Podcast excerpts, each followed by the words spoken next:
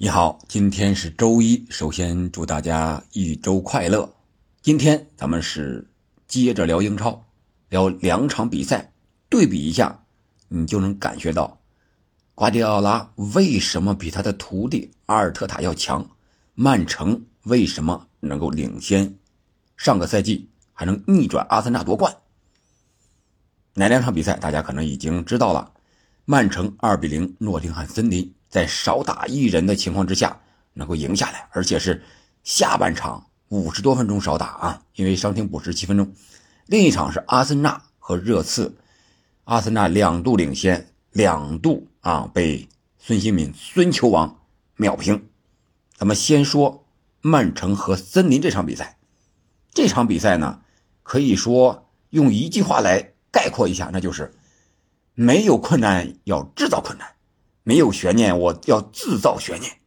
曼城就是这样一支球队。上半场，曼城是可以说是踢出了正常的水平，二比零，非常轻松的，无论是场面上还是数据上，完全碾压森林。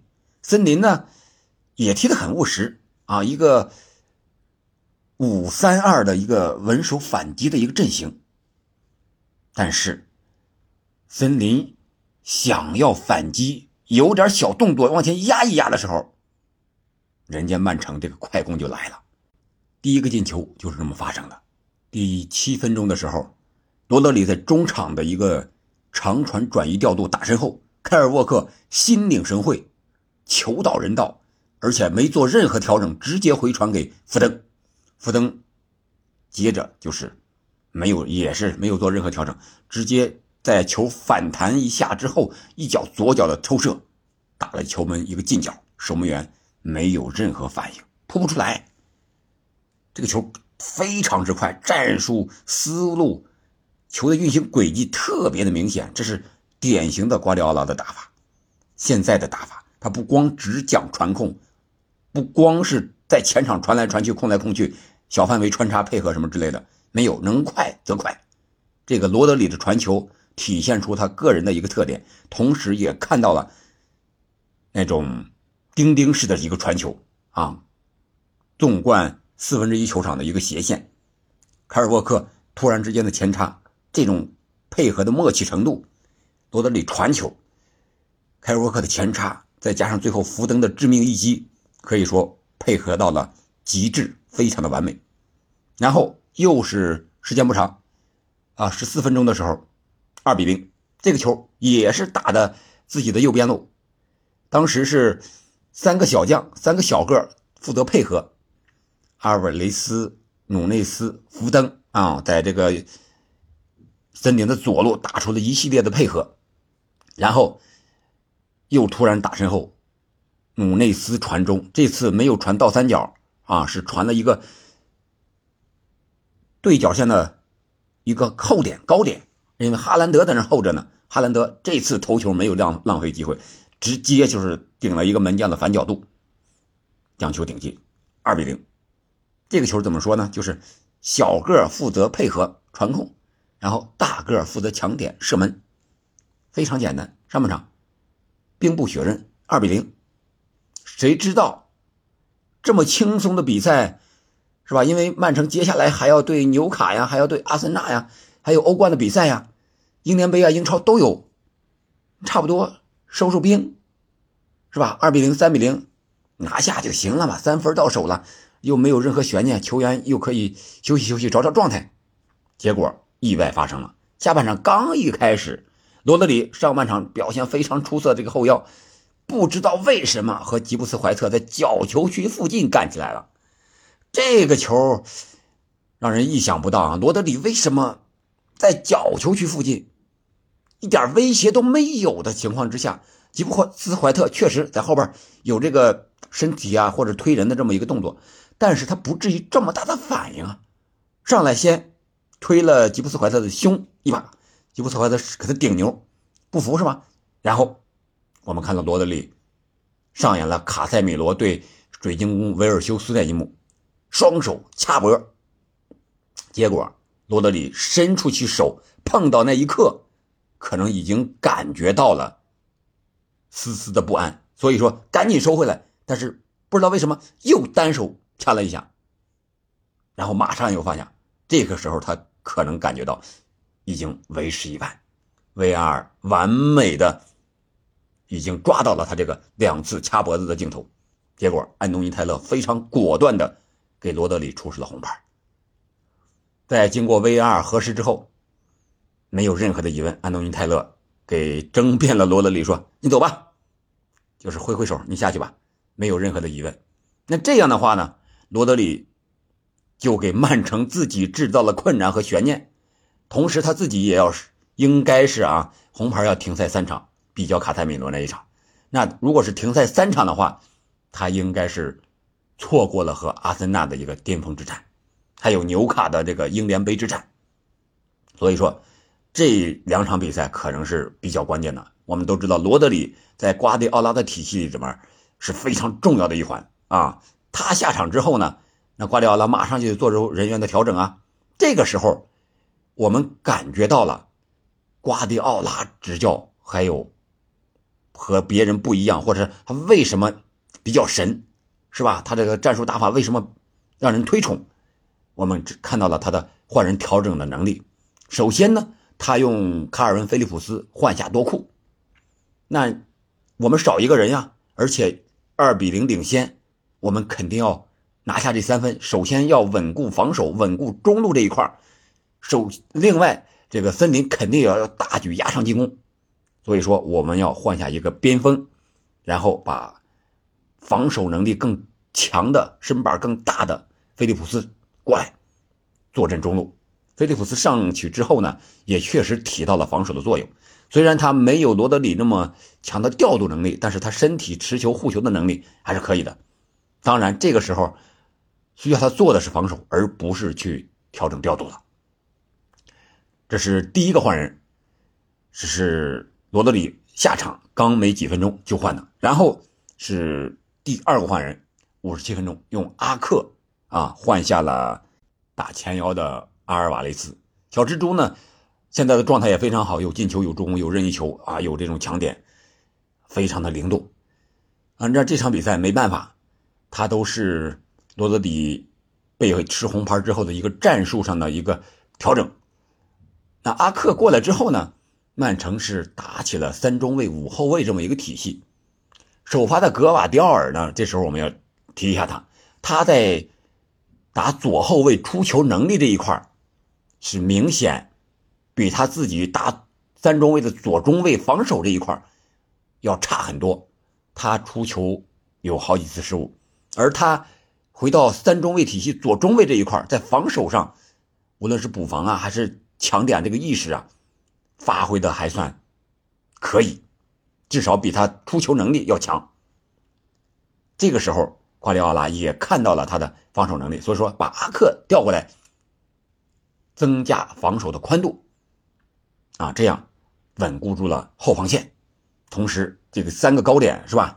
呃，阿坎吉、罗本迪亚斯，还有刚才说的格瓦迪尔，再加上两边的阿克和凯尔沃克，相对来说这个防线就是比较稳固了。而那边的森林，那这时候怎么办？那就是换人吧，堆前锋吧，然后把这个几大高中锋全换上去了啊！你像这个新来的奥多伊。埃兰加这是先上的，这是属于呃边路快马型的，然后再加上呃伍德，再上上奥里吉，是吧？这把一堆前锋都换上去了，结果也是没有攻破曼城的球门。曼城呢还有一个调整，那就是用格拉利什在第八十七分钟的时候替下了福登。这个时候，我们能感觉到瓜迪奥拉什么意思？我们都知道，格格拉利什的特点是什么？带球能力出色，在前场能够护球，能够粘住球。这个时候上去就是浪费时间，就是磨时间。这个战术非常的管用啊！八十七分钟上去，伤停补时七分钟，呃，加上罗德里被罚下的大概是四十六分钟开始，再加上 VR 的时间，呃，有这么。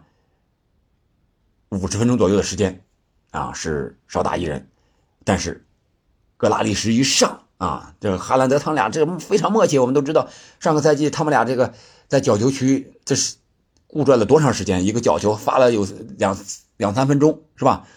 哎，这样的话呢，格拉利什一上，哎，就起到了很好的粘球的作用，把球弄到前场，然后格拉利什那你就带吧，啊，带来带去，把这个时间就磨掉了啊。最后有惊无险的曼城是二比零拿下了森林啊，虽然说。制造了悬念，但是自己的实力在那儿呢。虽然说最后下半场的这个数据，我们看到实时的数据啊，就是完全调过来了。上半场是曼城领先，下半场是森林领先，但是最终的进球还是曼城上半场那两个。在赛后呢，瓜迪奥拉也说了：“这个我能吃牌，你这个罗德里在场上踢球，你不能吃红牌，你不能这么激动，这个要长经验。确实，吃一堑长一智。”我们看接下来的几场硬仗，瓜迪奥拉怎么应对？是用呃凯尔文·菲利普斯呢，还是用努内斯呢？谁哈？加上碧玺也有伤，看看能不能复出，打这个后腰这个位置上组织进攻啊，这个是非常关键的一个人物啊。看看阿森纳和纽卡有没有机会？那说到这儿呢，咱们简单提一下，也就转到下一个话题了。纽卡呢是八比零胜了啊，然后阿森纳是二比二平了热刺。这场北伦敦德比也是我们本期的下半个话题。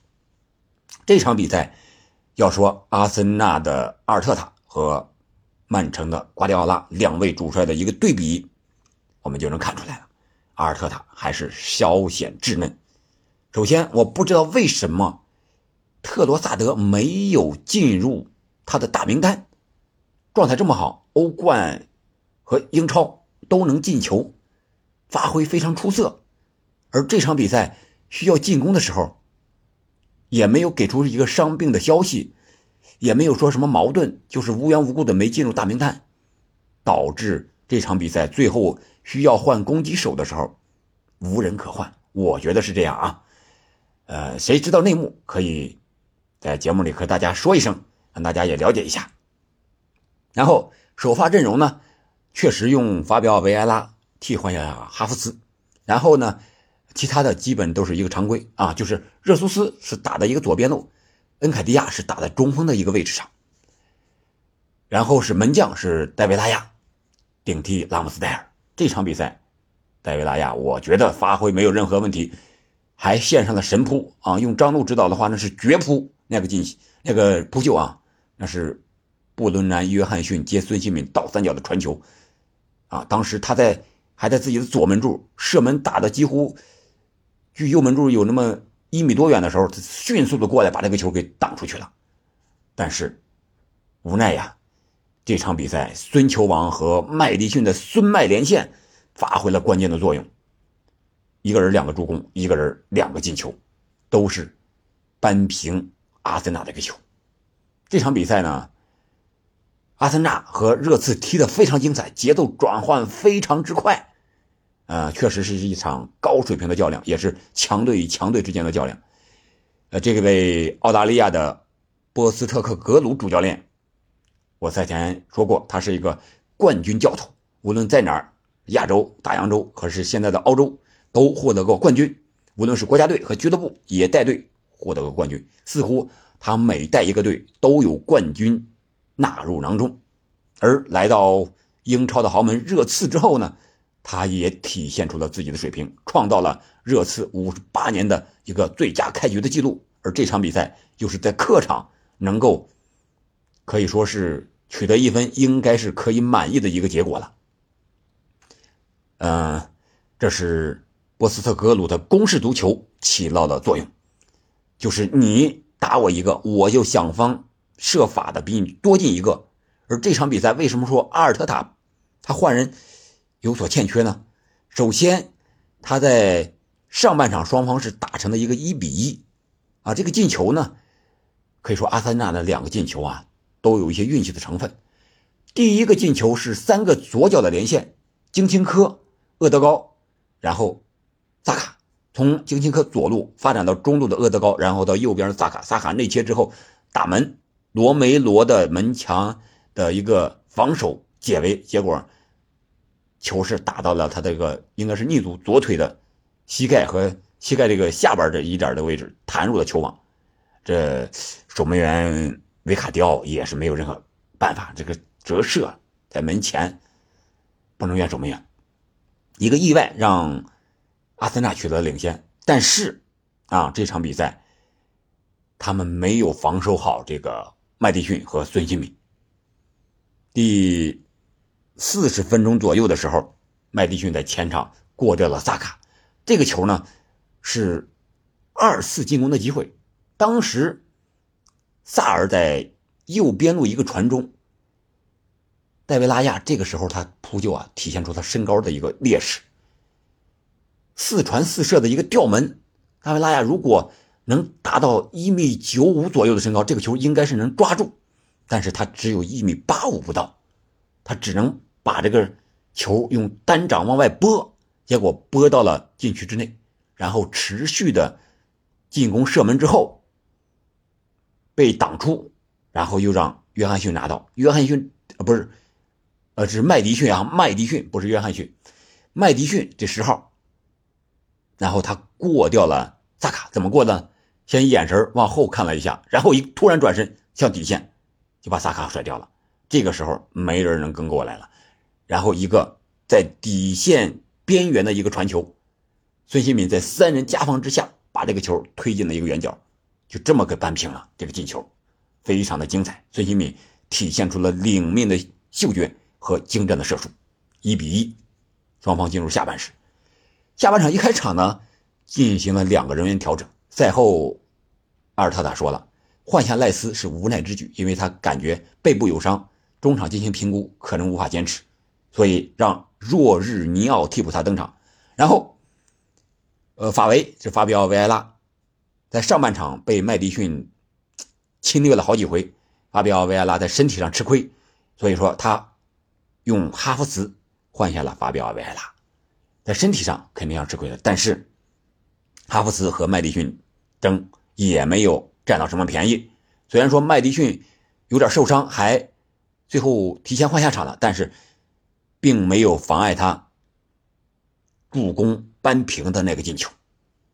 这个进球体现了麦迪逊的这种灵动的能力。若日尼奥上场，当时阿森纳获得点球，这个点球也是意外，是罗梅罗的在禁区之内的一个手球，角球机会，二次进攻，本怀特打门，左脚打门。罗梅罗进行铲抢的时候，这个手啊。左手扬起来了，然后这个球正好打到他左手上，VAR 一提醒，那就没办法了，点球吧，非常明显，点球，萨卡罚了个中路进了，进了之后，当时转播画面还没有给这个中圈开球咋回事呢？还在回放呢，呃，结果给到时候已经看到若日尼奥在那有点拌算了，麦迪逊及时上抢，结果抢下来之后。麦迪逊带球突进，然后传给了右边的孙兴敏，孙兴敏就是打了拉亚的一个反角度，瞬间秒平。二比二就是这么来了，二比二，麦迪逊两次助攻，孙兴敏两个进球，不愧是亚洲球王孙兴敏。咱们下期可以聊聊尊球王和三球王，三球王日本呢也是梅开二度。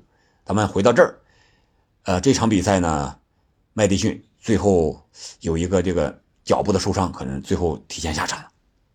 然后这个比分就是二比二了。但是我们可以看到阿尔特塔这两次换人，若日尼奥是吧？一个失误导致了丢球被秒平。然后哈弗茨上场之后，并没有发挥出一些理想的作用，有射门但是打飞了，有争顶做球，可能就是开场那么一次，其他机会几乎。就很少了，然后随后再进行调整呢，用内尔森，用史密斯罗啊，他换下的是谁呢？换下的是热苏斯。我当时就在想，为什么不让热苏斯状态这么好？他有几次射门，打中路把恩凯迪亚这场比赛几乎没有什么发挥的恩凯迪亚换下呢？呃，有点令人意想不到。那换史密斯罗吧。那这个就没有办法了啊！你只能换上一个申利军了，对吧？我觉得这个换人这一块，阿尔特塔还是不够老辣，指出问题或者说调整进攻线的这个强度还不够，精准度还不够啊，导致最后，呃，热刺能够在客场带走一分。而热刺这边呢，相对来说要好一点，但是感觉他用里沙利松换下孙兴敏，把这个前场最稳定的一个得分点拿下，特别是状态好的孙兴敏拿下，有点保守了。里沙利松上场之后几乎没有拿到什么射门机会，他的跑位和孙兴敏是明显有区别的。孙兴敏是非常的灵动。拿球之后，他不是直接插到中锋位置上等着站桩去抢点，而是和队友寻求配合的后插上的这种反击。而李沙利松呢，更是一个纯中锋的一个打法，队友一拿球，哎，他就站桩在这儿。但是你这样站桩，你身体又没有绝对优势的情况下，呃，对手是比较好防守的啊。所以说，他换下孙兴敏可能是一大败笔啊，要不然的话，有可能。会再次拿到机会，啊，当然他最后也上换上了这个赫伊比尔，啊，把麦迪逊换下，打了一个基本算是一个四三三的这样一个阵型，啊，稳固防守了，啊，一分是可以接受的嘛，好吧，今天这场比赛咱们也聊到这儿，那今天英超呢两场比赛非常的精彩，就聊完了，呃，明天咱们再聊聊其他的一些英超的比赛，啊，非常精彩的利物浦、曼联、纽卡。还有布莱顿是吧？都是值得一聊的。感谢您的收听，我们下期再见。